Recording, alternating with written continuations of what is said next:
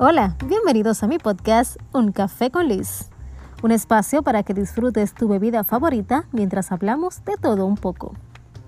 Yo soy Ana Liz Betances, periodista apasionada de la moda, el cine, la música y fan número uno del café.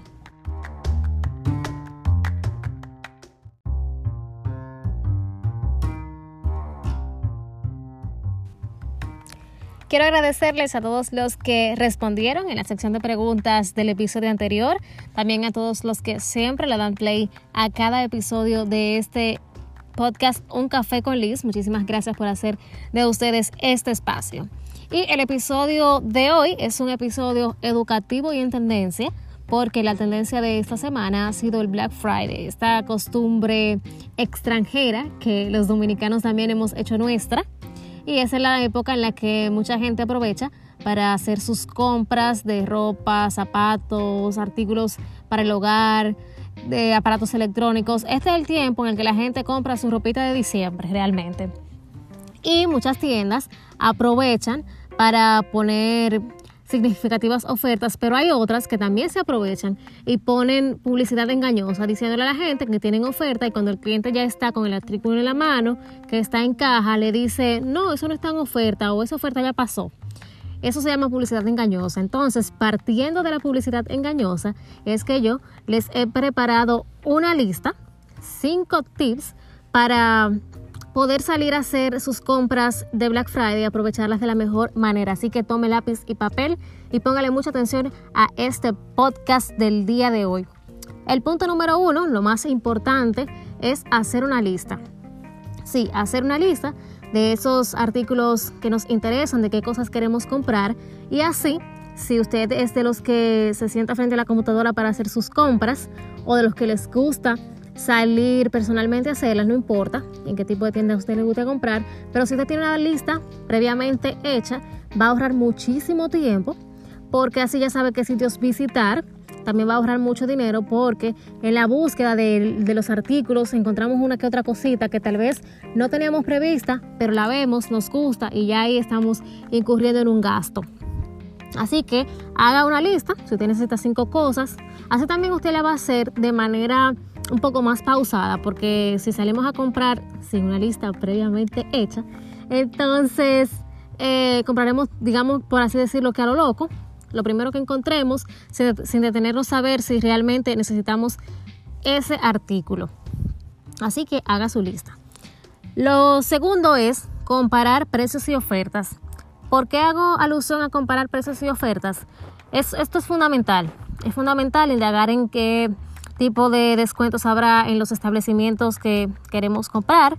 Eh, hay que tomarse un tiempecito, realmente, para visitar esos sitios, los sitios web preferiblemente, o para darse una vuelta por las tiendas si usted tiene un poco más de tiempo. Y hay que fijarse bien si realmente las ofertas anunciadas son reales o son meramente publicidad, porque como les dije al principio, muchísimas tiendas ponen artículos o ponen anuncios de que están en oferta y cuando ya el cliente está ahí le dicen que no.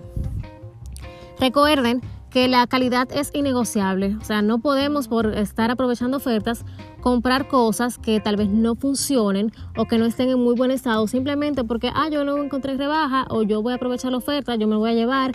No, te da un chin un poquito roto, pero no importa, yo me lo llevo. No, porque esté en oferta, no se lleve a su casa artículos que estén en un estado no tan bueno, porque hay que asegurar nuestra inversión. Recuerde invertir, no gastar. El tercer punto es decidir si vamos a comprar en tiendas físicas o en tiendas en línea. Aunque esto va a depender muchísimo de los gustos, porque yo conversaba con una persona que me dijo que le gusta muchísimo comprar por internet, que todas sus compras son por internet porque así evita el salir a la calle, que el COVID, que la aglomeración. Entonces, si usted es de esas personas que les gusta comprar online, muy bien por usted, pero si usted es de los que son más tradicionales, que les gusta ir a las tiendas, tocar los artículos, probarse la ropa, entonces se tiene que tener bien en cuenta, pero es muy complicado, no les recomiendo decir, no, yo voy a comprar esto online y esto en una tienda física, decídase para poder ahorrar un poco más. Y si vas a comprar online, entonces fíjate bien de que sea un sitio web confiable, preferiblemente que empiece, el, el nombre del sitio web empiece con HTTP. Evita abrir enlaces en tu correo electrónico, enlaces que sean un poco sospechosos y no suministres la información de pago de tu tarjeta de crédito en ningún sitio web que no sea confiable. Otro punto bastante importante y es un error en el que muchos incurrimos a cada rato es hacer compras o suministrar información de pago utilizando redes de Wi-Fi libre. Ese tipo de redes son muy buenas porque no hay que pagarlo, pero eh, son bastante vulnerables, entonces cualquiera puede tener acceso a la información que estamos suministrando en los sitios web.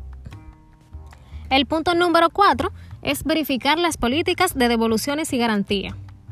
Antes de pagar por un artículo, es recomendable que averigüemos bien cuáles son las políticas de devolución que tiene esa tienda y si ese artículo tiene garantía, porque muchísimos establecimientos porque simplemente esos artículos están en ofertas, tienen unas políticas de que no aceptan devoluciones de productos en ofertas y tampoco la garantía cubre aquellos productos que están en rebaja. Entonces, antes de pagar por los artículos, pregúntele a cualquier dependiente de la tienda, asegúrese bien de que ese artículo tenga garantía de que usted lo pueda devolver en caso de que el sign no le quede, que cuando usted llegó a su casa el aparato no encienda. Otra cosa, ahora que lo de, de aparatos que no enciende, verifique el estado de los aparatos electrónicos antes de salir de la tienda. Por favor, porque así a veces cuando usted sale de la tienda, el aparato no enciende cuando usted llega a su casa y le dicen, no, porque usted se lo llevó bien de aquí. Revíselo, por favor. Siempre las tiendas tienen a alguien destinado para ese tipo de situaciones, el de revisar el estado de los artículos. El punto número 5 es fijar un presupuesto. Olvídate de que te van a dar el doble, de que la tía te va a mandar unos dolaritos. Olvídate de eso, fíjate un presupuesto. Si realmente vas a salir a comprar este día de Black Friday, es conveniente que sepas el dinero exacto que quieres gastar y adapta este presupuesto a la lista de compra previamente hecha, la que te recomendé en el punto número 1. Al fijar un gasto, antes de salir de compras, será mucho más complicado caer en esos antojos de última hora, en esos caprichos y en utilizar la vieja frase de yo lo voy a comprar porque yo me lo merezco o de déjame comprarlo con esto porque la tía me va a mandar porque a mí me van a dar el doble el próximo mes. Haga su lista, fíjese un presupuesto y le aseguro que va a ahorrar muchísimo más. Una última recomendación es que es preferible salir a comprar con dinero en efectivo, deje la tarjeta en su casa, lleve solamente lo necesario, lo establecido en el presupuesto y además esto evitará que pasemos por la pena de que después de estar en caja les digan no, esos productos no se pueden pagar con tarjeta porque están en oferta, algo que es recurrente en muchísimas tiendas. Ten muy en cuenta no salirte del presupuesto, salir a comprar con tu lista y disfruta este Black Friday.